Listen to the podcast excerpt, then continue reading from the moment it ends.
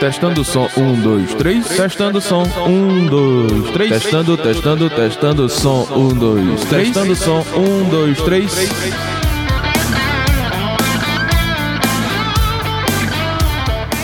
Fala galera, começando mais aqui um episódio no nosso podcast Testando o Som 123. Estou aqui aproveitando a ocasião de estar ao lado de um grande amigo também aqui na estrada. Essa é a intenção do nosso podcast: encontrar a galera por aí e poder trocar uma ideia, trazer esse bate-papo até, até vocês que acompanham o podcast Testando o Som 123. Esse camarada, ele é natural de São Paulo, tem 32 anos e começou trabalhando com o pai na rádio da igreja. Óbvio que ele foi ser operador de áudio né, né, nessa jornada que ele teve com o pai dele. Ele, foi, ele estudou, foi monitor e instrutor também do IAV, né, que é o Instituto de Áudio e Vídeo. É, operou musical também, prestou consultoria na parte de áudio, trabalhou em estúdios de gravação, principalmente gravando bateria, é, empresas locadoras de pequeno e médio porte. E nessas locadoras de pequeno e médio porte, tem um caso à parte que ele fez mais de 100 casamentos judeus. Não que ele é, como é que fala, ele fez o casamento em si, mas ele, a cerimônia, mas ele estava lá participando, operando som em mais de 100, de 100 casamentos judeus. Depois eu quero saber essa história com detalhes é, com essa pessoa super especial que está aqui no nosso podcast. Já trabalhou também, olha gente, vocês nem sabem, trabalhou com dupla sertaneja também. Vamos aqui revelar o passado é, que está escondido também desse camarada. E ele foi técnico residente também de uma casa de shows por um curto tempo de espaço também lá em São Paulo. De lá para cá, a sua história aí está junta, caminhando, obviamente, com a Yamaha. E agora todo mundo já sabe que eu estou falando, que é do meu amigo Matheus Madeira, que está aqui com a gente. Vamos ver se é madeira de lei, hein, galera? Explicar pro pessoal aqui um pouquinho dessa sua história. Seja bem-vindo, meu caro Matheus Madeira, ao podcast Testando Som 123. Muito obrigado, Rossi. É, precisa de um pouquinho de óleo de peroba aqui, né? Pra gente poder ser um pouco mais, menos cara de pau, na verdade. Né? Essa é bem, bem antiga, na verdade. Desde os tempos de uh, ensino médio tem, tem essa. Pegaram muito no seu pé por causa do sobrenome Madeira. Ah, isso daí é normal. Aí o que, que a gente faz? A gente transforma a zoeira no, no, no numa identidade, né? Então, aí já virou apelido já, então. Tamo aí, né? Então. A Yamaha te chama mais de madeira pelo sobrenome assim? É, mais madeira, madeira, então wood, que seria madeira em inglês aí, tem alguns. E também é a brincadeira também por causa do Toy Story, né? Que tem o Wood lá também, então. Enfim, o pessoal brinca bastante com isso daí. Bom, galera, queria deixar bem claro aqui no início do podcast que eu estou conversando com o Matheus Madeira. E isso aqui não quer dizer que está se traduzindo aqui o que ele falar, uma opinião da Yamaha. Eu estou conversando com um amigo, com um cara que é profissional do áudio, né? Então aqui que fique bem claro aí a turma do mimimi. que o que o Matheus está falando aqui é a opinião dele como um profissional, como qualquer um de nós que está aqui acompanhando o nosso podcast. Então, assim, deixar isso bem claro logo desde o começo. E eu queria tratar de um tema é, um pouco que a gente vem tratando, obviamente, em bastidores, e eu achei interessante trazer isso para o nosso podcast. É, de uma questão do ponto de vista, porque eu vejo o Matheus, a gente tem, é, na verdade, não só eu essa opinião, mas é, muitas pessoas o tem como uma pessoa que, que é conhecedora do que fala, uma pessoa que estudou, que é preparada para aquilo que fala. E, e esse ponto que a gente quer abordar, que é o estudo do áudio no Brasil, não é o estúdio de áudio no Brasil, é o estudo do áudio no Brasil, é, como é que está essa situação hoje? É, da, da, galera pesquisar, da galera ir atrás, de, de, como buscar, quais são os mecanismos, a galera tá mais sim ou não preguiçosa, enfim.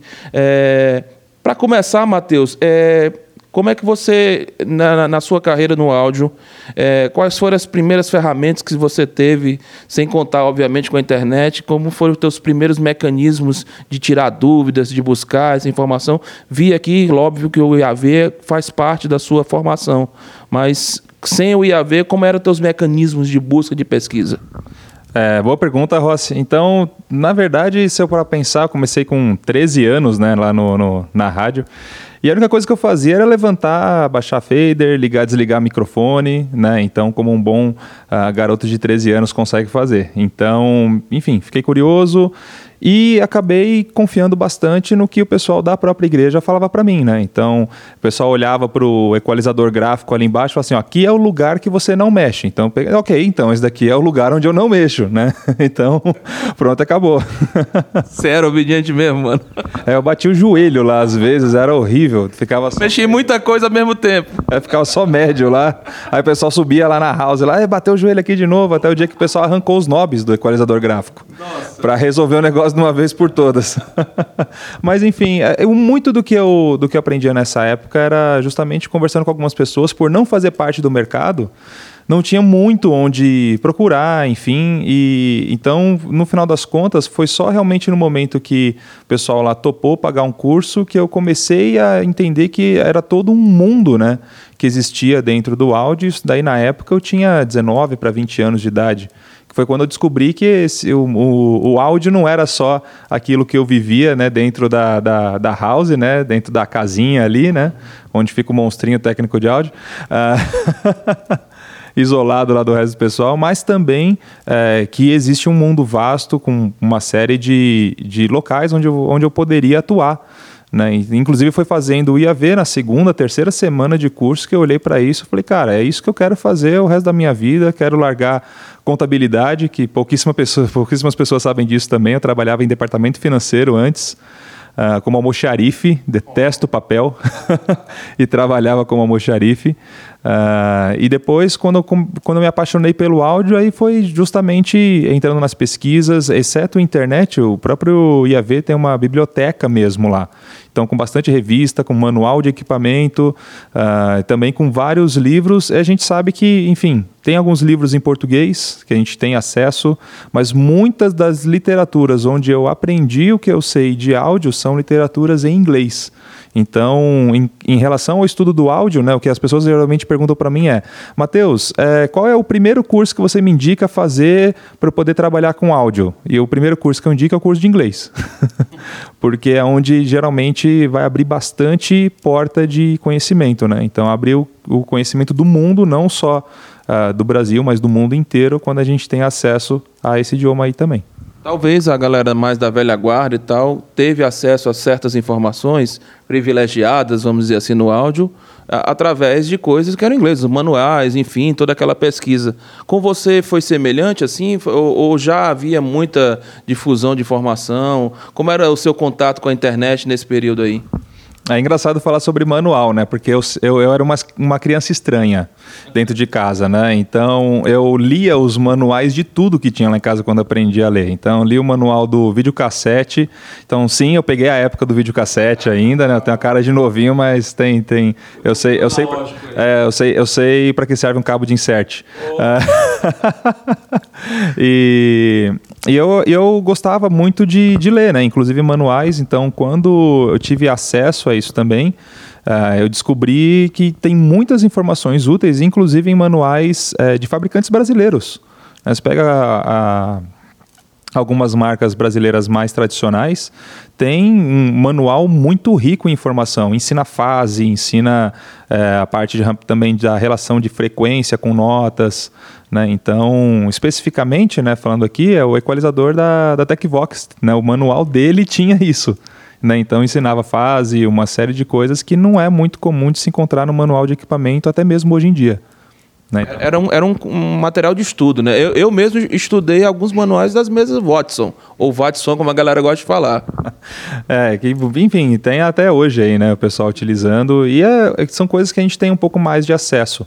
Né? Então, e da mesma forma que a gente tem acesso a esses manuais em português, até os manuais também de empresas, é, é, enfim, de fora, que estão na língua inglesa, também tem várias informações complementares ao equipamento, que é muito bacana. Né? Então, uh, os próprios fabricantes também fazem é, materiais Uh, e, na verdade, antigamente, né, fazia um pouco mais material impresso. Hoje em dia, é material online, né, que é o caso, por exemplo, do Sound Reinforcement Redbook, por exemplo, que a, a própria Yamaha fez, né, mas tem vários, outros fabricantes. A própria Meyer Sound tem bastante material que dá para, enfim, ter acesso. E muitos profissionais gabaritados no mercado têm uh, esses materiais como base de conhecimento também. Quem aprende pelo manual aprende da forma certa. É, da forma que o fabricante pensou, né? então tem uma, tem uma discussão meio antiga aí, né? De fazer do jeito que eu sempre fiz e funciona na estrada ou fazer do jeito que o fabricante me recomenda a fazer. Né? É uma discussão bem longa essa, dá para fazer um mês dessa, desse assunto aí fácil, fácil, né? O, o, o técnico de áudio nos dias de hoje, Matheus, você acredita que ele perdeu um pouco, digamos, a proatividade de pesquisar é, tá mais fácil ir lá no WhatsApp perguntar ao grupo, alguma coisa assim do tipo, mas ir no Google tá mais difícil hoje? É, eita, boa pergunta. Bom, eu, enfim, o meu principal trabalho hoje é dar suporte técnico né? Então, a, pela, pela Yamaha. Então, boa parte da, da experiência em relação a isso é justamente ver o que acontece em grupos de WhatsApp, é ver o que acontece nas, nas redes sociais, conversar também né, com o pessoal no dia a dia, nos treinamentos. E a gente vê que, assim, é, tudo acontece muito rápido. Né? Então, às vezes é uma situação que o pessoal está no meio do evento, surge uma necessidade e aí o pessoal vai lá e fala: Poxa, estou uh, precisando de uma ajuda aqui. Aí manda no grupo do WhatsApp, aí vai em rede social ou então liga para quem precisar ligar. Mas muitas vezes eu vejo que falta um pouco de preparação, que eu acho que é o grande, o grande lance que eu vejo que falta uh, em muitos profissionais, né? não só em quem presta serviço, mas empresas também que prestam serviço não se preocupam algumas vezes em passar para os seus funcionários, olha, esses aqui são os equipamentos que você vai encontrar ali na hora de você prestar o serviço. Então, uh, estuda um pouquinho eles para não ter nenhum tipo de problema. Mas a gente vê também profissionais que acabam é, indo pelos caminhos mais fáceis, né? Que acho que acaba sendo o, o mais natural também, né? Agora, isso vai resolver mais problemas ou vai causar mais problemas? Né? Acho que essa é, uma, é um questionamento muito importante a ser feito nessa hora. Eu defendo muito de que a gente tem que estar tá totalmente preparado para praticamente qualquer situação que vai aparecer pela frente. Então, eu não posso contar com a sorte nessa hora, né? Então já e pode acontecer de você tentar ligar para uma pessoa, se a pessoa não poder atender o telefone por N motivos, ou então jogar no grupo do WhatsApp e ninguém souber te responder, ou então te responder algo que é errado e você vai lá tentar fazer, ao invés de resolver o problema, provoca mais um problema. Então acaba não sendo algo que vai ajudar na prática no final das contas. Quando a gente é, executava alguma coisa de dúvida em relação a pesquisar, a pesquisar no manual, por mais que a gente eh, errasse lá alguma coisa, mas pelo menos a gente dizia, não, mas eu vi no manual que era assim. Hoje é mais complicado. Não, fulano me falou que era assim. É, isso daí é complicado. Acho que uma das coisas que se perdeu ao longo do tempo é você verificar qual é a fidedignidade, né? quão confiável é a fonte onde a gente está pegando as informações. Então, isso, isso eu concordo que acabou se perdendo ao longo do tempo. Né? O pessoal uh, aceita informação de qualquer lugar. Então, se alguém falar, está falado, ou então, se alguém, é, sei lá, é, pesquisar no Google, o primeiro link que ele clica, bom, é isso daqui que está acontecendo. Quando na realidade é bom a gente verificar quão confiável é a fonte onde a gente está pegando essas informações, sejam pessoas, sejam sites, seja lá onde, onde for, né, instituições, enfim. É, há sites de pesquisa muito conhecidos que têm informações duvidosas lá, Matheus. Mas para o lado do profissional, é, você acha que isso seria ruim, é, é, esse certo tipo de, de pesquisa, de, de, um certo modo explícita, a galera perder um pouco um senso de se resguardar um pouco, ou vai lá com a cara limpa mesmo, e é isso aí, eu tenho que tirar a minha dúvida. É, eu costumo falar também sobre a, a, gente entender a profundidade com a qual a gente faz as coisas, né? Então, é saber o que eu tenho que fazer, cara, é 10% do, do, do conhecimento necessário para eu poder fazer aquilo lá e entender de fato o que eu estou fazendo. Agora a gente vai para um segundo estágio que é como que eu vou fazer. Então você já sabe o que fazer, e aí você vai lá pesquisar como que você vai fazer aquilo. O terceiro estágio é por quê? Né? Por que eu estou fazendo isso que eu estou fazendo? Então vejo que muitas pessoas param no, somente no o quê. Algumas até buscam como e pouquíssimas, infelizmente, buscam o, os porquês, né? que, foi que é justamente o que faz de um profissional no mercado, seja lá qualquer área que ele atuar, inclusive na área de áudio, é, há um, um diferencial mesmo né? De ele poder entender até mesmo as bases do que ele está fazendo. Né, um grande exemplo, né, um grande amigo, tanto meu quanto, quanto o seu, né, Carlos, é o próprio Pedro Duboc, que ele fala assim abertamente que ele ficou vários anos trabalhando né, numa grande emissora aqui no Brasil, que chegou uma hora que ele olhou e falou assim, cara, eu sei que eu tenho que fazer, eu sei como que eu faço, mas eu não entendo por que, que eu faço isso. E ele começou uma jornada aí, correndo atrás de conhecimento, e é, e é algo que eu acho que é um ótimo exemplo para todos nós. Né? Alguém que não se contentou com os dois primeiros passos né? e que correu atrás do terceiro, né? mesmo depois de tanto tempo de mercado. Né? E não tem nenhuma vergonha, pelo contrário, tem todo o orgulho de falar isso e tem que ter orgulho mesmo, porque a gente, eu, eu costumo dizer que a maior porta de conhecimento que pode existir é você admitir que você não sabe alguma coisa que você efetivamente não sabe. Né? Então é simples assim. Então vejo que muita gente tem medo de falar, ah, eu não sei. Né? Eu não sei fazer um subgrupo, eu não sei, sei lá, fazer um endereçamento no DCA nesse console. Né? Só que se você não fala não sei, você não vai aprender nunca a fazer essas coisas. Né? Então, essa daí acho que é uma das coisas que a gente precisava perder um pouco mais né? E ao mesmo tempo ter a vergonha na cara de pesquisar, né? Então não é só se contentar com não sei, né? Mas correr atrás do assunto ali e poder tirar essa dúvida, né? Esse fantasma aí de uma vez por todas para fazer um trabalho melhor. Deixa eu ir mais a fundo nessa história do, do lado profissional. É, te preocupa um pouco a, o momento que a gente vive hoje, talvez é, no que diz assim relacionado a preparo, a, a estudo, a, a conteúdo. É, a gente tem muito profissional galgando vagas, buscando vagas e tudo, mas a gente não sabe realmente é, o comprometimento, o nível que aquela pessoa tem com aquilo que ela se propõe a fazer.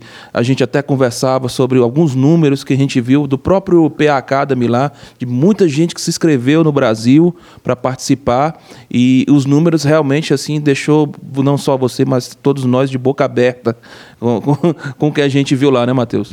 Sim, é, eu lembro até de cor alguns números, né? Foram 948 inscritos, né, para o PA Academy, para, enfim, responder um questionário lá que começava com algumas perguntas gerais, depois um questionário de 10 perguntas técnicas, né?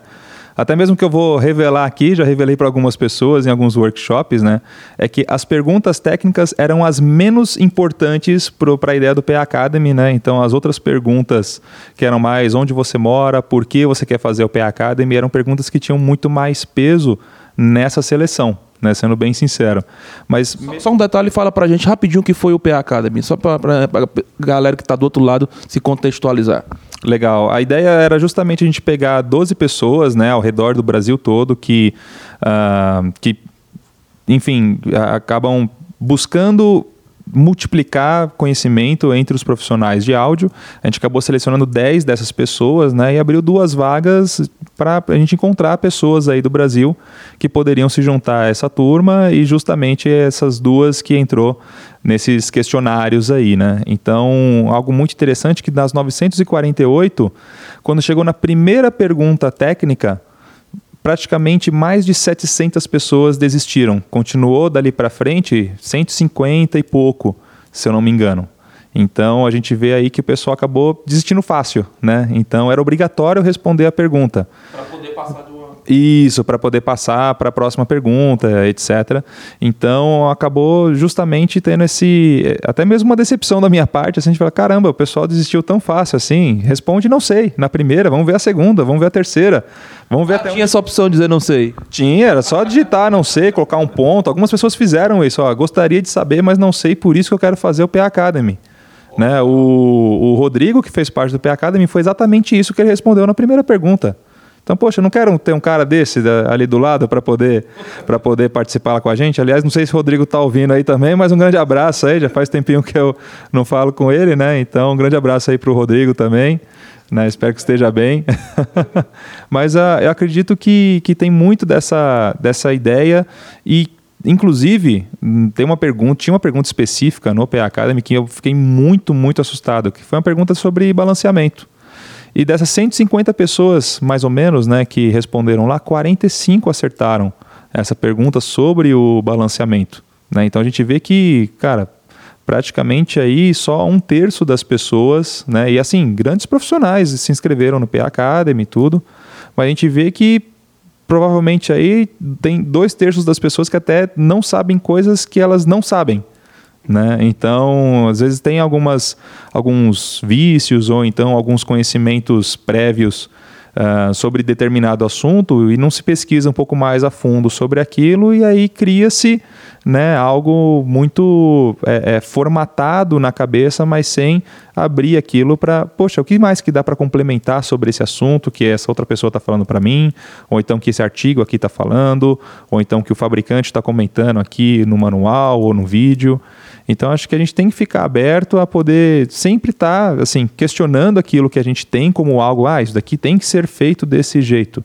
Acho que é importante sempre estar tá se questionando e, claro, não se questionar porque alguém falou que aquilo é daquele jeito mas se questionar sempre com base técnica naquilo que a gente está abordando. Né? Não pode ser algo meio jogado no ar assim, senão aí a gente começa a perguntar quem sou eu, o que, que eu faço como técnico, né? por que a mesa se chama mesa, e aí o negócio vai lá, lá para os cafundó, né? Porque essa posição, é, quando a gente fala assim, ah, vou trabalhar com som, vou trabalhar com áudio, a posição de estar ali na mesa de som, ela é muito importante, né? A gente sabe que tem muitas outras funções ao redor, mas o glamour está ali em você estar operando aqueles botões, girando aqueles botões, e, e é o ponto mais desejado. É, na verdade, é uma função que às vezes é dada muito rápida, uma responsabilidade que é passada muito rápida. Muitas etapas são queimadas, Matheus. Sim, é, eu me vi, né, com 17 anos pilotando o, o, som lá da igreja que eu fazia parte, né? E eu costumo dizer, muitas vezes nas, nos treinamentos, nas palestras, né, que no caso do, do operador da igreja, por exemplo, é, cara, você não é o, o, o, levantador de fader, você não é o cara que vai ligar e desligar o botão, você é literalmente a boca do pastor e o ouvido dos fiéis que estão ali dentro da igreja. Então é uma baita de uma responsabilidade, porque basta você desligar um botão que a mensagem não é passada para frente. Então, uh, e num show a mesma coisa. Né? Imagina ficar dois segundos sem áudio num show importante né? Todo mundo vai observar quem quem está no palco? Não, vai todo mundo observar quem está na mesa de som na hora, né? E a gente tem casos aí, né, que já aconteceram infelizmente no passado do pessoal ter reações até mesmo violentas, né, em, em casos de shows que é, tiveram problemas técnicos, o pessoal destruindo equipamento, né? Então a gente sabe que é minoria, mas a gente tem alguns casos no passado que, acabar, que acabou acontecendo esse tipo de coisa. Então sim, é uma responsabilidade bem grande e é necessário estar preparado para ela, né? É, e, até esse fato que você falou aí, tem gente que não tem preparo, por exemplo, hoje com o problema com volume alto. Tem gente até, se duvidar, saindo presa hoje, Matheus, algemada hoje por causa de estar fazendo barulho e a culpa é do técnico. Sim, é, é, o pessoal tenta, tenta puxar para o técnico ali, né? E muitas vezes a gente vê nos grupos, né? Enfim, não vamos entrar muito nos méritos se as leis foram feitas de forma correta ou não, que também isso daí dá para deixar um mês de, de assunto também.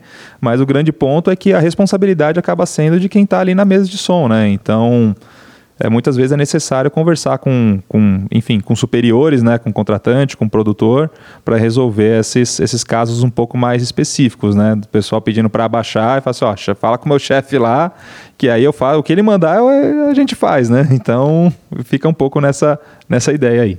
Eu não lembro de ter muito trocado ideia com você nessa, digamos, rede de técnicos, porque eu tenho uma certa saudade ainda da, da, da Gig Place, criação de um amigo em comum nosso, que é o Lázaro. Lá era um âmbito que a gente tinha era a nossa rede social ali exclusiva, né? A gente tinha é, é, todos os fóruns, tinha a galera que a gente não conhecia, tinha os conhecidos e, e era muito bom. A, vamos dizer, a muvuca boa era, era, era interessante lá, porque lá também era um local muito de a gente buscar. Algumas coisas ficaram salvas lá e tudo de, de arquivos, de informação, de manuais, enfim. É, era um âmbito de troca de conhecimento. Você participava da Gig Place? Sim, sim, eu participava. Eu lembro de uma vez, uh, o meu primeiro contato com o Lázaro, acho que nem ele sabe disso. Uh, o primeiro contato que eu tive com o Lázaro foi uma matéria que ele publicou no Gigplace, né, que eu vi e falei, nossa, que, que matéria legal. E, eu, e era justamente sobre postura como profissional né? Tipo, 10 coisas, agora não lembro se era 10 coisas que você não deve fazer ou 10 coisas que você deve fazer, né? No, como, como profissional. E tinha sido publicado no Gig Place, né? Que era um lugar, assim, que realmente era onde a gente tinha uma, uma série de informações, uma fonte confiável, né? No final das contas, onde a gente conseguia pegar várias informações muito bacanas, discutir, né, sobre vários assuntos e eu desconhecia a existência do Geekplace antes de me tornar técnico de áudio, né?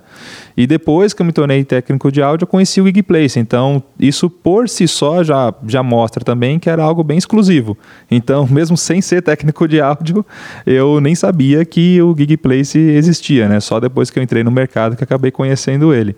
Então era muito legal isso daí. Teria sido o WhatsApp o grande vilão para o Lázaro, para todos nós. Porque eu falo do Lázaro como responsável, mas eu sou, eu sou um dos que lamenta, assim, realmente profundamente a, a não existência hoje do Geekplace. É, a gente tem muita opção hoje em dia para se comunicar, né? Então, antigamente a gente não tinha tantas opções como hoje. Então, grupos de WhatsApp, as redes sociais, uh, e só de opção de rede social aqui a gente já tem na casa de dezena, né? Então, Uh, acredito que são tantas opções que a gente tem hoje que acabou se espalhando, né, no final das contas. Então não tem mais algo tão concentrado assim. Tem alguns grupos no Facebook, né, mas a gente vê que é algo muito aberto. Não é igual ao Geekplace que a gente tinha um grupo de pessoas, vamos dizer assim, um pouco mais seleto mesmo, né, dentro do mercado de áudio, participando lá e também aspirantes, né, a entrar no mercado. Agora tem alguns, alguns grupos que é bem diverso, né, a ponto da gente até desviar muitas vezes dos assuntos ali e, sendo bem sincero, acho que isso faz com que os grupos percam um pouco o sentido, né. Eu achava a coisa mais monitorada, talvez assim, porque se, abriu, se eu abrir um fórum lá, eu me responsabilizava de monitorar aquilo lá e tal. Eu, eu gostava. Ocorre isso, mas isso é sempre motivo de briga dentro de um grupo de WhatsApp. O cara dá lá um bom dia, não pode dar bom dia aqui. É aquela confusão toda que a gente conhece hoje de grupo de WhatsApp. O pode, não pode, as regras, as não regras, enfim. Uh, Matheus, atualmente nessa parte do suporte, você é mais acionado por qual meio? É o telefone, a pessoa liga direta, rola muito ainda e-mail. É, nunca chegou uma cartinha do correio para você. ou o WhatsApp é que manda mesmo, ou nas outras redes sociais. Como é que você também fica nas redes sociais, né? Não sei se dá tempo na hora do expediente, se vale isso lá na Yamaha de atender a galera pelo um direct do Instagram, do Facebook, enfim. Ó, pra não falar que é zoeira, já, já recebi correio já, viu? Por incrível que pareça, mas enfim. O, o, meio principal, com certeza, né, via WhatsApp. Via WhatsApp, então, até na minha rotina lá na, na, na Yamaha, como é que funciona, né? Na segunda-feira, quando eu vou lá pro escritório, uma das primeiras coisas que eu abro, até mesmo antes de e-mail, é o WhatsApp para até mesmo ver o que, que aconteceu aí no, no final de semana, né? Que até o que eu falo pessoal, ó, o WhatsApp, o, o Lázaro também fala isso, o WhatsApp é caixa de recado. Quer resolver algo urgente, liga, né? Então, na segunda-feira eu vejo a minha caixa de recados, né? Então vejo tudo que aconteceu ali no sábado, no domingo, que, fica, que acabou ficando pendente, para ir resol e resolvo tudo na segunda-feira. E depois que está tudo resolvido, eu uso o WhatsApp também para ver o que, que o pessoal falou uh, sobre Yamaha durante o final de semana. Então vou lá no, na pesquisa, né? Digito Yamaha, eu vejo que o pessoal conversou nos grupos lá, vejo se tem alguma pergunta que ficou pendente ou algo do tipo, porque não dá para ficar de olho nos grupos. Hoje no meu celular, sem brincadeira, acho que tem mais de 30 grupos de áudio, né? Eu fazendo parte ali, é impossível você acompanhar todo esse fluxo de informação, de conversa aí, né? Entendi. Você acha, Matheus, que a coisa virou assim um pouco de lado de quem tem a informação, uma certa obrigação em compartilhar, é, assim, correndo seu, o, o, risco de ser taxado de chato, de babaca. Ah, esse cara não quer falar, ele é um otário. Eu acho que hoje em dia está acontecendo, na verdade, o inverso, sendo bem, sendo bem sincero, né? É, é aquilo que o, algumas pessoas já, já conversaram, já. A gente vê, assim, muitos, muitos intelectuais, né, tendo dúvidas sobre aquilo que ele conhece, infelizmente, muitos ignorantes cheios de certeza.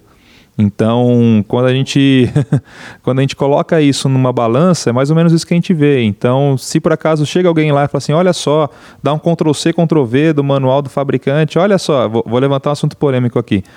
Olha só, o fabricante está falando que você não pode ligar um fone de ouvido na saída de linha do console. Oh. Né? E aí, se você manda isso num grupo lá, rapaz, isso daí vira uma bagunça igual já virou, né? Mas é uma recomendação do fabricante, isso daí é um fato. Né? Agora, se você quer fazer isso daí, é por conta e risco. Né? Então, esse é o grande ponto. Agora, o pessoal fala assim, poxa, mas eu uso e nunca tive problema. Né? Aí tem o outro ponto. Só que aí, com qual base é falado isso? Né? A pessoa fala, ah, com base prática. Só que, vamos lá, vamos colocar em. em, em, em é, vamos, dizer, vamos dizer assim, colocar no papel agora essa, essa questão. Né? Se por acaso, dependendo do fone que é utilizado, né, você realmente não vai ter problema nenhum. Se for um fone, por exemplo, de alta impedância. Agora, se for um fone de baixa impedância, aí o negócio começa a ficar um pouco mais interessante. Alguém vai para o saco. É, a saída do, do, da, do console com certeza vai ser queimada. Aí, nesse caso, vai para assistência técnica e a garantia não cobre porque é caracterizado mau uso. Então o fabricante recomendou não fazer isso. Né? Então quem faz, faz por conta e risco. Então, acho que isso tem que ser muito colocado em prática, sabe? Com qual base que a gente está fazendo as coisas? Por que, que a gente está fazendo as coisas das formas como a gente faz? Então, acho que é uma reflexão necessária para todos os profissionais, né? Seja é, técnico responsável do locador ou da casa de show, ou até mesmo operador da banda. Acho que é sempre legal aproveitar agora, em janeiro, né? Que está o pessoal mais de férias, né? e repensar todos os processos né, em que a gente trabalha para ver como que a gente consegue consegue fazer melhor. Acho que no final das contas é tudo isso que a gente quer, né? Poder fazer melhor o nosso trabalho. Então acho que fazer melhor é não arriscar queimar a saída de um console, né? não arriscar queimar um fone, não arriscar, enfim, queimar um subwoofer, uma caixa, seja lá o que for. Então, para a gente poder fazer melhor o nosso trabalho, a gente tem que melhorar as nossas bases do porquê que a gente faz o que a gente faz.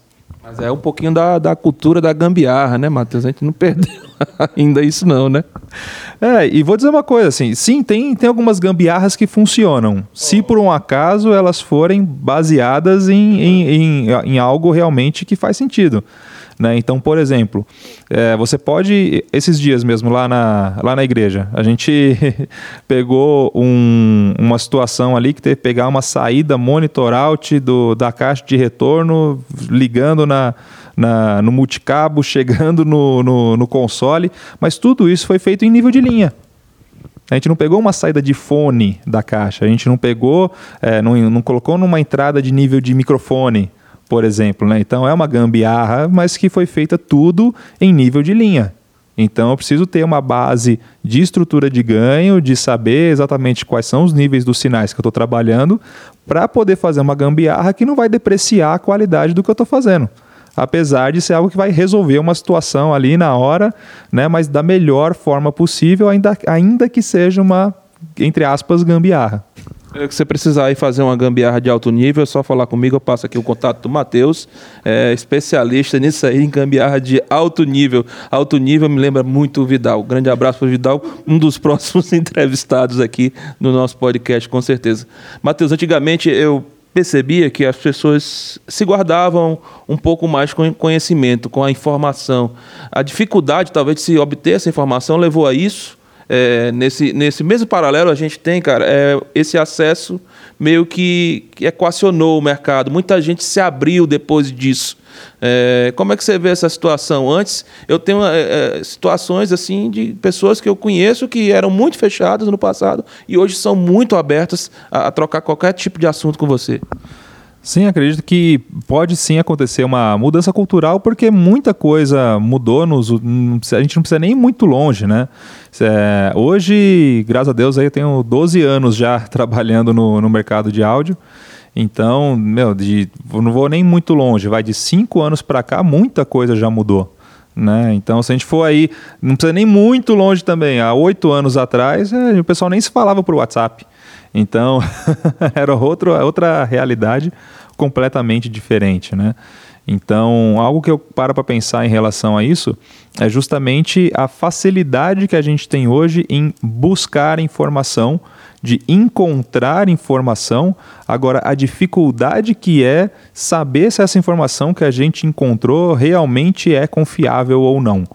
Né? Então, acredito que por conta disso, vários profissionais que acabam tendo uma, uma base um pouco mais sólida se sentem até mesmo obrigados né, a abrir realmente o conhecimento, porque vê o pessoal buscando informação em qualquer fonte e fala assim: não, cara, putz, isso daqui na realidade, olha só, vamos lá, senta aqui do lado, vamos lá, vamos conversar um pouquinho sobre isso.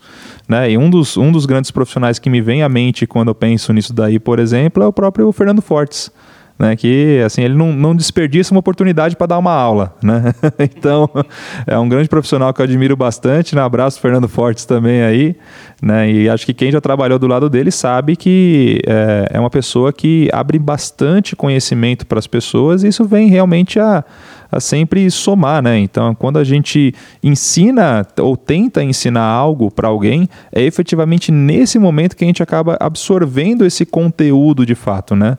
Então, eu costumo dizer que informação enferruja sim se você deixar ela parada dentro da sua cabeça lá. Agora, se você se predispõe a passar isso para outras pessoas, ela não enferruja nunca, né? Você está utilizando ela ali, está sedimentando essa informação, está sedimentando esse conhecimento para justamente poder agregar ele ainda mais. Então, por exemplo, poxa, ah, o Matheus tem uma base muito legal do que ele, do que ele faz, etc. Isso não é nem muito por mim, né? Mas se eu fizer uma conta rápida aqui, eu dei aula para mais de 1.200 alunos lá no IAV. Então imagina 1.200 dúvidas sobre áudio básico que surgiram ao longo do curso que eu tive que pesquisar e responder ao longo dos cinco anos que eu fiquei lá no, dentro do IAV. Então, isso sim me trouxe muito conhecimento é, agregado, né? Mas graças a, a tentar passar isso para outras pessoas, dúvidas muito pertinentes que surgiram no meio do caminho, outras nem tanto, tem alguns casos engraçados aí que dá para dá falar aqui. Fala pra gente, fala pra gente. Não, teve uma vez que a gente estava dando uma. Era uma aula de revisão de física lá no IAV. Aí teve um aluno que perguntou para mim assim: pô, Matheus, tem uma pergunta para fazer, mas eu acho que ela é uma pergunta meio imbecil. Aí eu, como um bom professor, né, falei, não, cara, fica tranquilo, nenhuma pergunta é imbecil, né? E na época tinha sido lançado o X-Men Primeira Classe, né, o filme. Aí ele falou: você já viu o filme do X-Men? Aí eu já pensei comigo, meu, na aula de física o cara vai me perguntar sobre X-Men, lá vem, né? Senta que lá vem história. e aí eu falei, ainda não, mas fala aí, qual é a pergunta? Não, porque tem um cara lá que grita e sai voando, rola isso? então, aí, é, obviamente, a sala inteira caiu na gargalhada, né? Por conta disso. Aí, mas uma coisa que eu não poderia fazer como professor é dar risada também, porque eu iria inibir todos os alunos de fazerem perguntas daí para frente né? Então eu falei, bom, deixa eu transformar essa pergunta aí em algo um pouco mais útil, né? E falei, olha, obviamente aquilo é um filme de ficção, não, aquilo não acontece, mas existem sim pesquisas sobre armas sônicas, né? Até existem alguns testes justamente de baixa frequência para você deslocar alguns objetos sólidos, mas a quantidade de energia gasta para fazer isso hoje em dia inviabiliza a utilização, né? Como, como um, algo para você deslocar objetos ainda hoje. Né? Então, isso daí na época. Eu parei de pesquisar sobre isso né, desde então. Uh, então, não sei o que acontece nos últimos anos. Quem souber, até dá, dá uma comentada aí também, né, para a gente poder se atualizar um pouquinho sobre uh, o X-Men. Eu já vi gente se afastar por causa de um susto, por causa de um grito, mas tudo bem. Matheus, é, e quando você se deparou com alguma informação, nesse caso duvidosa, ou até mesmo errada, que você tinha aquela sua certeza, já foi lá rebater, ou já foi tentar ajudar, ou lavou as mãos e disse, eu não vou me meter nisso daí não. Tem uma situação também curiosa, né? É, tem, olha só, dos 1.200 alunos, eu lembro de alguns nomes, e eu lembro de alguns nomes e sobrenomes por conta de algumas situações especiais que aconteceram nesses cinco anos. Um deles é um cara chamado Pedro Serapicos né, que é músico, não sei se ele trabalha com áudio hoje, mas é, ele era um exímio conhecedor, assim, tinha um raciocínio lógico muito bom. Então me lembro de estar dando aula lá, revisão de matemática, e aí teve uma situação que eu coloquei alguma coisa na lousa que realmente estava errada. Aí ele foi lá, me corrigiu, e eu falei, nossa, realmente isso daqui está errado, pô pessoal, desculpa aí e tal. Fui lá, apaguei a lousa, coloquei a parte correta, só que daí para frente ele começou a, a, interromper várias perguntas dos alunos e que ele respondia no meu lugar. Então começou a ficar uma situação meio, meio complicada assim, né, dentro, dentro de sala de aula e eu não sabia como lidar com aquela situação. Né? Até o dia que eu tive uma aula com o grande professor, né? um, um dos grandes ícones que a gente tem na história do áudio brasileiro, que é o professor Homero Sete. Então, é, recebi várias aulas com ele e teve uma situação em que ele estava falando sobre é, atraso né, de, de fontes sonoras e uma situação que ele não. Ele falou assim: olha, daqui para frente eu não sei explicar. Eu tinha acabado de fazer o curso de otimização de sistemas da Meyer Sound. Então eu falei para ele, putz, Homero, eu, eu já sei é, explicar mais ou menos como é que isso daí funciona, né? Ele, ah, perfeito, vem aqui na lousa e explica para mim. E aí, imagina, cara, o Homero 7, o Homero 7 sentado na cadeira de aluno, eu ali em pé escrevendo na lousa, eu olhei e falei, meu, que situação é essa, né? E quando acabou essa situação, né, que ele falou, bom, beleza, já entendi, a gente inverteu de lugar de novo, eu olhei para aquela situação e falei, cara, ele não, ele não ficou menos professor por conta disso, né? Pelo contrário, eu comecei a admirar ainda mais o Homero, né, por conta disso. E aí eu fui colocar isso em prática no caso do Pedro Serapicos, né? Então a gente teve uma aula de impedância, então a gente coloca a fórmula de impedância na lousa, e aí os alunos perguntaram, pô, Matheus, mas não tem como é, facilitar um pouco mais essa fórmula, né? Simplificar ela um pouco mais? Eu falei, olha, não dá, e sendo bem sincero, eu não me lembro por quê. É, Pedro, você que é bom com matemática, você pode explicar para a sala aí, por gentileza? Ele tremeu igual uma vara verde. Dali para cá, então, ele não, não, não, não, te interrompeu mais. Não, foi até melhor do que isso. Ele foi lá, respondeu, né? E, e fez sentido a resposta dele, mas respondeu meio gaguejando. É. Né? E, mas foi muito legal porque no final da aula ele veio falar comigo e falou assim: pô, Matheus, eu quero pedir desculpa né, pelas vezes do que aconteceu ali né, durante, durante algumas aulas. Agora eu consegui entender o peso que é ficar em pé aí na frente da, aula, da, da sala, né, dando aula. Então, poxa, desculpa mesmo. Foi uma atitude muito nobre da parte dele. Então, é uma grande lição que eu, que eu levo na minha vida aí, né? De que sim, a gente pode estar errado, sim, pessoas podem conhecer mais do que a gente sobre vários assuntos. E a gente tem que estar aberto a reconhecer isso, porque é uma das formas da gente melhorar os conteúdos e os conhecimentos que a gente absorve como profissional também. Outro dia eu estava numa situação um pouco complicada. É, um dia antes de chegar no trabalho, estava para viajar para uma cidade e fui surpreendido é, com a situação de trabalhar com um console que eu não tinha muito lá, sei lá, domínio, conhecimento. E eu acho muito importante a gente se propõe a fazer um trabalho, conhecer a nossa ferramenta de trabalho que está lá. Mas o que foi me passado que era uma mesa que estava fora do Rider e Rider hoje não sei para que, que serve, para falar a verdade, né?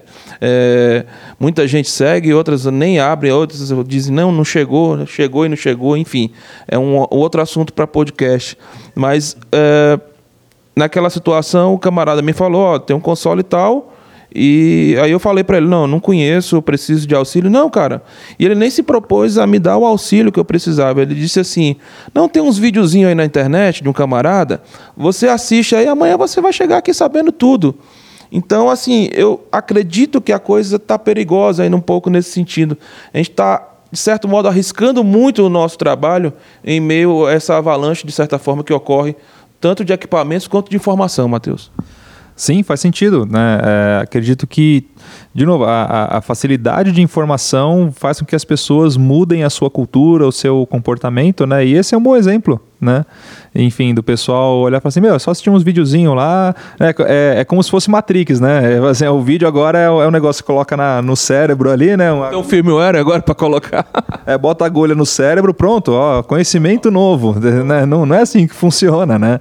Então não é assistir um vídeo que vai fazer com que alguém vire um exímio conhecedor daquilo, mas vai dar um norte, né? Vai dar um norte, aí vai precisar de um pouco mais de prática, vai precisar tirar dúvidas com algumas pessoas, é, ler manual, no caso de equipamento, ou então ler algum livro se for algum assunto teórico em relação a áudio para ser aplicado numa situação específica, né? Que infelizmente é o que a gente vê muito, né, com profissionais aí de, de alinhamento. Então, alinhamento é um processo que necessita muito de conhecimento teórico, né, de muita base, muitos porquês né? Muitos, ainda mais comos, né? E o que que é o alinhamento é, cara, arrisco dizer que é 2% de todo o processo. Então, saber ler o software, uh, saber se o software está te apresentando uma informação que realmente é válida ou não.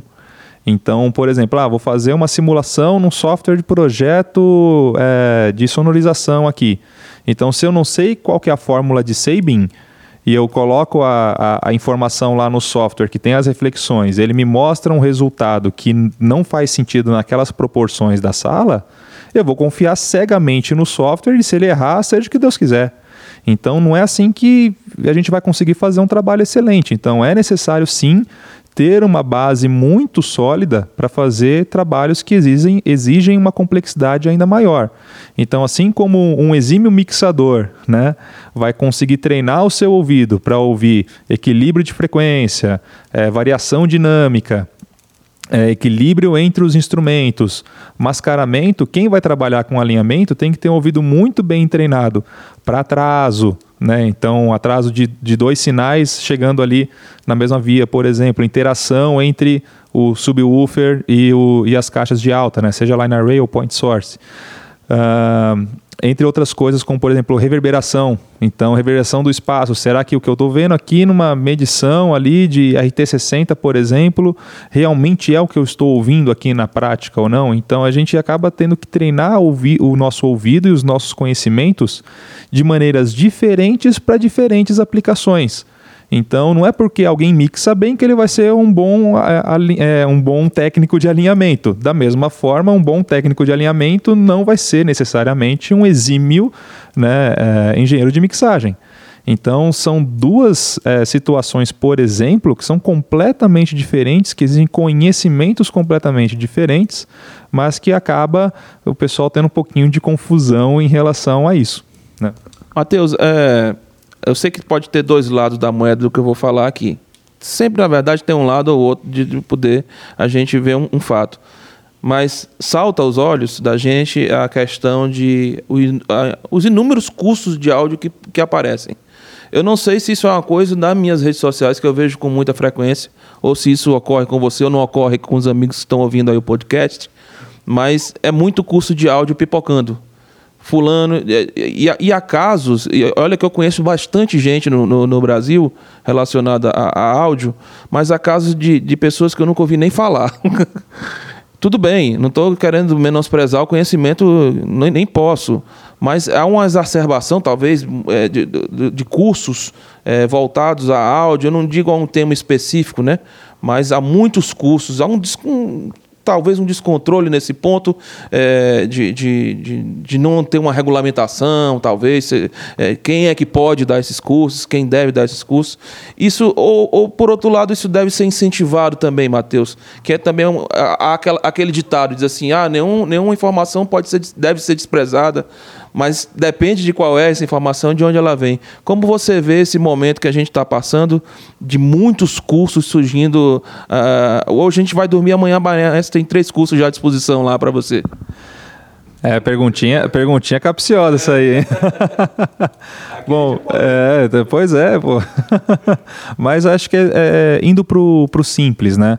Acredito que é, sim, a falta de formalização permite com que surjam diversos cursos, né? Então, ah, são cursos bons ou não? Não vou entrar nesse mérito porque eu não fiz todos eles, né? Então, para saber se um curso realmente é bom ou não, se ele faz aquilo que ele se propõe a fazer, uh, eu tenho que fazer ele, né? Ou então, poxa, qual é a outra opção a não ser não fazer ele? perguntar para quem já fez, né? Então, o que, que eu posso sugerir né, para os ouvintes aí? Então, antes de fazer qualquer curso de áudio, seja lá ele qual for, seja do fulano, do ciclano, da instituição X, da, institui da instituição Y, né, importante mesmo é pesquisar sobre se realmente aquela instituição, instituição ou aquela pessoa uh, ensina aquilo que ela se propõe a ensinar pelo aquele valor que ela está colocando naquele curso. Porque uma das coisas que eu vejo que acontece muito né, em, em, cursos que são divulgados por aí é que ele tem uma série de estrutura de tópicos que não é sobre aquilo que é falado durante o curso. Então você vê um curso de 20 tópicos diferentes, a gente vai falar de compressor, de equalizador, de alinhamento, de crossover, de não sei o que lá, aí de gravação, de técnica de, de microfonação e a carga horária é 30 horas. Então, essa conta não fecha, né? Então, ele vai falar 30 minutos sobre o que é um equalizador. Então, não dá para conversar em 30 minutos sobre o que é um equalizador e alguém sair desse curso tendo uma ideia né, do que é um equalizador. Então, por exemplo, uh, no, no curso do IAV, equalizador propriamente dito, só em sala de aula são três horas. E quantidade de aulas práticas que existe para treinamento de ouvido em relação a equalizador aqui, no mínimo tem três. Então, só sobre equalização a gente está falando aí sobre 12 horas, dedicado só para isso, fora, enfim, mixagem, outras coisas.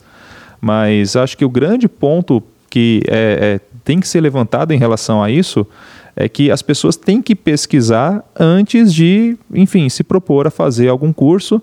E até levantando uma outra, uma outra bola em relação a isso, né? É, conheço alguns profissionais que falam assim: não, mas curso é inútil, o negócio mesmo é você fazer um negócio na prática, e lá você vai aprender direitinho, né? Sentar na cadeira de sala de aula, isso daí é, não, não vai te levar para lugar nenhum. Né? Então, já ouvi pessoas falando isso né, então posso falar aqui, até mesmo com propriedade, que eu fui esse cara que sentou em sala de aula e hoje, graças a Deus, estou trabalhando numa das melhores empresas que eu poderia trabalhar no mercado. Então uh, acredito que eu sou um exemplo de que sim, sentar em sala de aula e pesquisar áudio dá resultado. Né? Então isso é algo que a gente tem que sempre colocar na balança, né? Então tem que ser um lugar onde a gente consegue ter uma, uma quantidade de informações que vai ajudar a gente a colocar isso na prática também.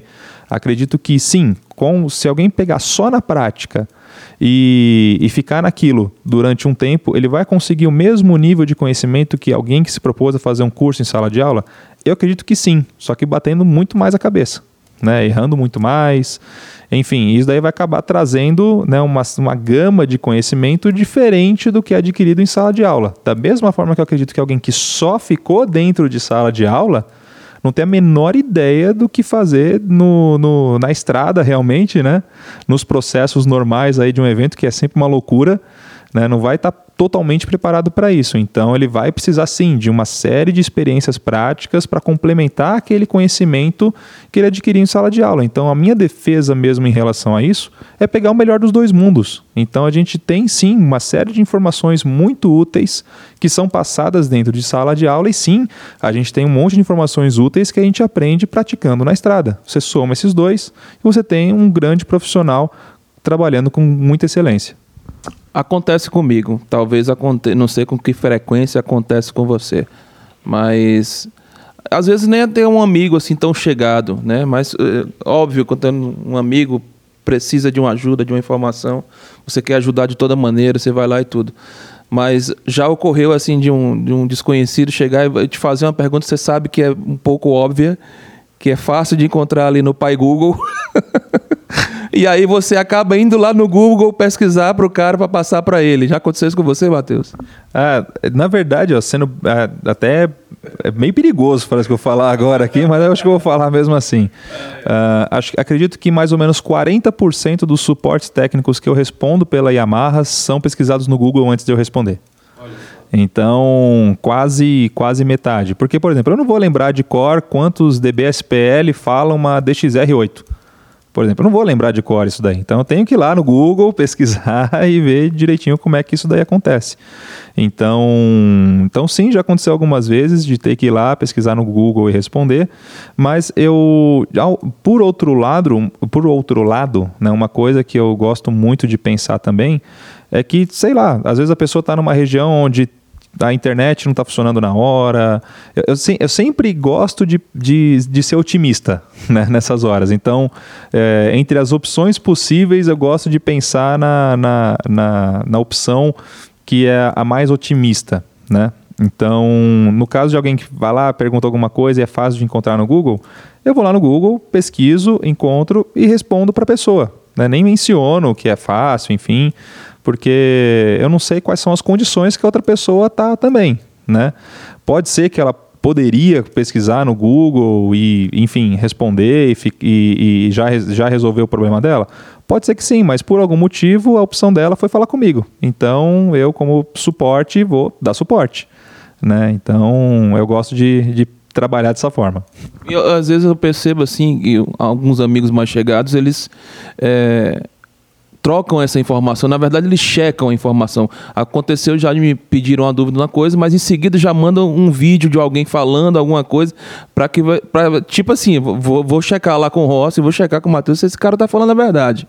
Sim, sim, e, e façam isso, por favor. Então, o que eu estou falando aqui, por exemplo, é a opinião do Matheus Madeira. Matheus Madeira é detentor da verdade? Não, de forma alguma, né? Quem me conhece também, já vi alguns workshops que, que eu, alguns treinamentos que eu dou, eu sempre falo isso, né? Falo assim, ó, eu sou um grande mentiroso aqui na frente de vocês. Então, se eu não conseguir provar para vocês o que eu estou falando aqui na frente, o que eu estou falando é mentira. Né? Então, é, uma sugestão que eu dou para todo mundo é duvidem de todas as informações que vocês receberem. Porque é só assim que você vai chegar um pouco mais próximo da verdade. Agora, se você pegar como verdade tudo que todo mundo fala ou escreve, aí, aí você fica louco, né? Então não tem muito para onde correr nessa hora, a não ser você verificar com várias fontes a mesma informação para ver se aquilo bate. Então é uma forma de você chegar um pouco mais próximo da verdade mesmo. Né? Poderia estar já caminhando aqui para o final do nosso podcast. Muito bom o assunto, muito bom esse papo com você, Matheus. E fazer uma pergunta que a gente sempre faz, que, que é de certo modo óbvia, que dica que você daria para os iniciantes. Eu não queria te perguntar isso, eu queria te é, saber a tua expectativa, o que você espera para esse futuro, na verdade, em relação ao estudo e ao ensino no nosso país relacionado a áudio. Bom, a primeira coisa acho que é a formalização, né? É uma esperança que eu tenho desde que eu trabalhava no, no IAV. Né? O IAV foi, correu muito atrás né, de, de conseguir ser a primeira faculdade de áudio do Brasil. Só que existe uma série de, de, de requerimentos né, da, da parte do MEC, por exemplo, que acaba inviabilizando isso. Então, o MEC ele não reconhece, por exemplo, um curso de áudio profissional. Ele só reconhece um curso de audiovisual. E a gente, enfim, eu já vi alguns cursos por aí, né, a grade deles, e que o curso de audiovisual ele é 80% visual, né, e 20% áudio, e olhe lá. Então, a minha esperança é que a gente consiga sim ter alguma estrutura mais apropriada né, para a gente poder ter uma faculdade mesmo de engenharia de áudio no Brasil. Uma das grandes é, esperanças que a gente tem é a faculdade de acústica que a gente tem lá no sul do país. Eu não lembro exatamente agora qual é o nome da cidade, se eu não me engano é Santa Maria né, que tem lá engenharia acústica. Então, para mim, isso daí é, é, um, é, um grande, é uma grande vitória para o povo brasileiro, né, da gente poder ter é, cada vez mais conhecimento disponível e também uh, a necessidade aí, e não só uh, de ter uma faculdade de áudio, mas sim uma faculdade que tenha uma informação que é embasada de forma acadêmica, não de forma de achismos, não na forma uh, do que, ah, eu faço aqui, foi de funciona, desde sempre funcionou e é assim, ou então, ah, a gente sempre fez desse jeito. Cara, se, se imagina os homens das cavernas eh, vendo o fogo ali pela primeira vez e aí fala assim, ah, não, a gente sempre fez desse jeito, então não vamos colocar esse fogo aí não, que eu não conheço como é que esse troço funciona, não vamos usar a roda não, que eu não sei como é que esse troço funciona. Então, para mim é um, é um pensamento muito pequeno. Então, a gente pegar realmente coisa nova e ver se aquilo realmente funciona ou não, cara, isso é uma das coisas mais legais que existem no mercado de áudio no final das contas, né? Então a gente testar coisa nova, a gente ou, ouvir um microfone novo que saiu de não sei quem, ou então testar um, um, um enfim, ah, eu vou ter que falar, né? Testar ali um sistema via rede Dante, oh, né? Um sistema, um sistema de rede, ver se funciona aquele troço lá realmente ou não. Então, eu acho que é muito legal a gente poder fazer essas experimentações e poder mudar a forma como a gente trabalha de novo, buscando a fazer as coisas de forma excelente. Ok, Matheus, é, queria saber se você. Eu estou sabendo aí que você vai lançar um podcast também, vai entrar para o time aqui da galera que faz podcast. Calma, não é de áudio, gente. Vai sem áudio. podcast sem áudio. Mas Matheus aí está preparando um podcast. Matheus, você consome, você é assíduo ouvinte de podcast? Ó, tem um podcast muito bom que eu ouço, se chama Testando Som 23. Ah, mas mas é, eu, além, além desse daí, eu ouço Nerdcast também. Então... Três horas de episódio, você é bom, mano. Ah, é, é, assim, assim como qualquer é, podcast, a gente ouve fazendo alguma outra coisa, né? Então, no final das contas, essas três horas passam que a gente nem vê, né? E, e, no final das contas é o pessoal, enfim, trocando ideia, conversando sobre algum assunto ali que, é, que acaba sendo do nosso interesse, então acaba sendo muito legal poder é, ter um pouco mais de, enfim, de experiência ali, ouvindo de quem vive sobre um pouco mais sobre, por exemplo, é, algumas, alguns filmes, seriados, enfim, uh, jogos e afins, né? Que eu acabo é, gostando bastante também, é um dos hobbies aí. Seu podcast você vai falar de quê, Matheus? É, o podcast lá vai ser um bate-papo bíblico, né? Então, é, eu e mais nove pessoas, então tem bastante gente ali, né? A ideia é a gente pegar alguns assuntos práticos mesmo sobre a Bíblia. Então, assim, se a gente pegar canais e podcasts teológicos, tem muitos. Né? Mas o grande ponto não é, é debater sobre alguma coisa que a Bíblia fala ou deixa de falar. Então vamos falar sobre o que a Bíblia efetivamente fala e como que a gente vai colocar aquilo em prática. Simples assim. Então, costumo dizer que os maiores especialistas em teologia que existiam na época de Jesus eram os fariseus, né? E foi justamente quem crucificou o homem. Então, o grande ponto não é conhecer cada vez mais da Bíblia, mas sim praticar cada vez mais da Bíblia, e é isso que eu quero passar junto com o, o nosso grupo lá dos, dos discípulos, para justamente a gente ter essa. essa esse conhecimento aí sendo passado adiante também, claro. E a gente vai aprender também muito durante todo esse processo aí também. Quem quiser encontrar o Matheus Madeira nas redes sociais, faz como? É bem simples, né? Eu mudei meu Instagram hoje. então agora é mateus.madeira, né? Você vai encontrar lá, ou então no Facebook também, como Mateus Madeira. Uh, deixa eu ver quais redes sociais a mais. Acho que só essas duas são, são as principais aí, né? Acho que já, já dá para me encontrar com uma facilidade bem grande mesmo. Quero te agradecer muito pelo bate-papo aqui de alto nível aqui no nosso podcast, nesse assunto que a gente está falando do estúdio do áudio no Brasil, o estudo do áudio no Brasil, tem que falar bem explicado, né? Que senão fica estúdio. É, e dar os parabéns, obviamente, pelas suas colocações. Te agradecer muito por ter você como um grande amigo, um parceiro de trabalho também e que tudo de bom para você nesse ano de 2020, Matheus. Obrigado, Rossi. Eu que agradeço a oportunidade aí também, né? Um grande prazer poder ter te conhecido aí também, várias, várias situações aí na estrada também que transformou a gente em, em bons amigos aí e com certeza o futuro reserva bastante coisa boa para todos nós aí. Valeu, galera. Muito obrigado a vocês que estão acompanhando o nosso podcast. Vamos prosseguindo com muitos assuntos por aqui. Você pode acessar pelo carlosrossi.com e ouvir nas principais plataformas aí que tem podcast, Spotify, Deezer, Google, iTunes, enfim. Muito obrigado a todos que vocês estão acompanhando e continuem colaborando através das minhas redes sociais com ideias, perguntas, enfim. Grande abraço a todos.